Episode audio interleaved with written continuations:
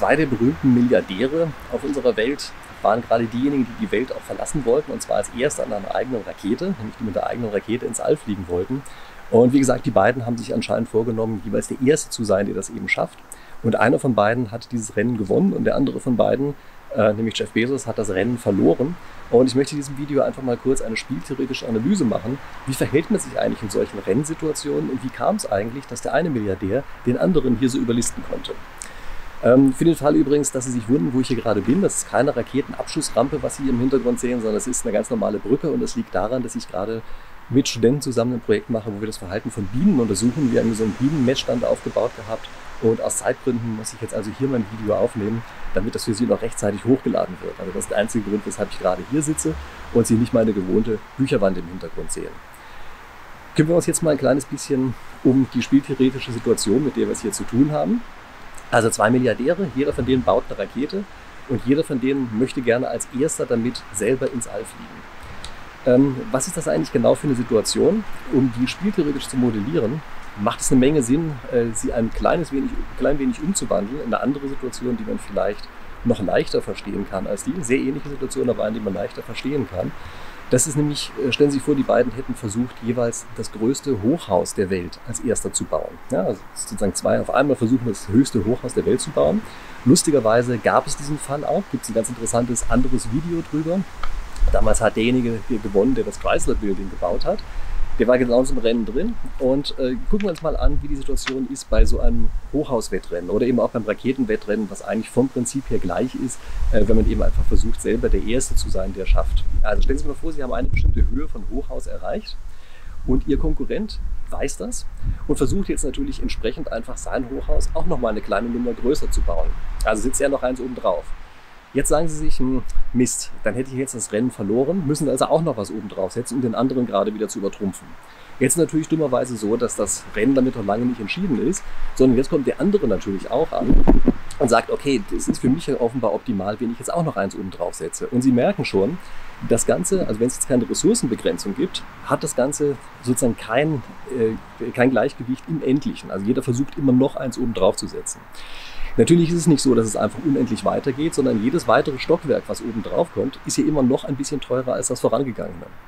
Und die spieltheoretische Lösung würde jetzt sagen, die beiden arbeiten eben sich so lange immer weiter hoch, also sozusagen eine dominante Strategie, wie wir sagen, immer noch ein Stockwerk draufzusetzen und arbeiten sich einfach so lange hoch, bis entweder einer nicht mehr höher bauen kann, also weil einfach seine Ressourcen ausgegangen sind, oder ähm, bis sozusagen der Nutzen, den man davon hat, dieses Rennen zu gewinnen, einfach geringer geworden ist als das, was die Kosten sind für dieses weitere Stück, was man oben drauf setzt.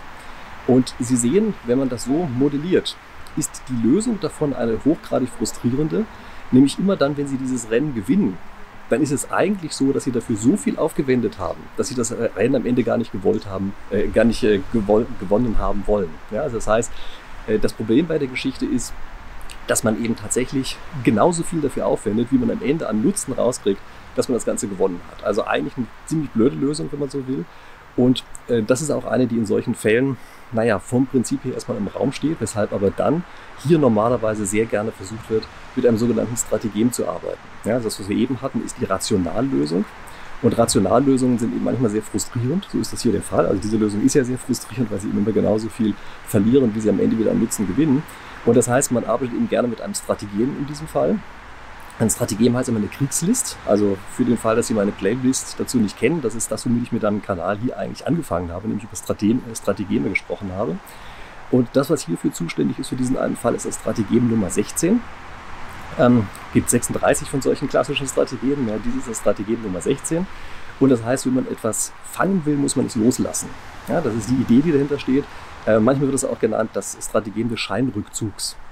Und äh, wie funktioniert das? Also gucken wir uns mal die Geschichte an, wie das bei dem Chrysler Building funktioniert hat. Dort ist es also so, dass der Architekt des Chrysler Buildings so getan hat, als hätte er das Rennen verloren. Also er hat ein großes Modell in sein Foyer gestellt. Da war ein wunderschönes Hochhaus drin, aber das seines Konkurrenten, das war einfach ein paar Meter höher ähm, sogar etliche Meter eigentlich höher und er hat einfach so getan, als könnte er jetzt eben nicht weiter, als würde dieses Rennen hier an dieser einen Stelle beenden, als würde er dort aufgeben.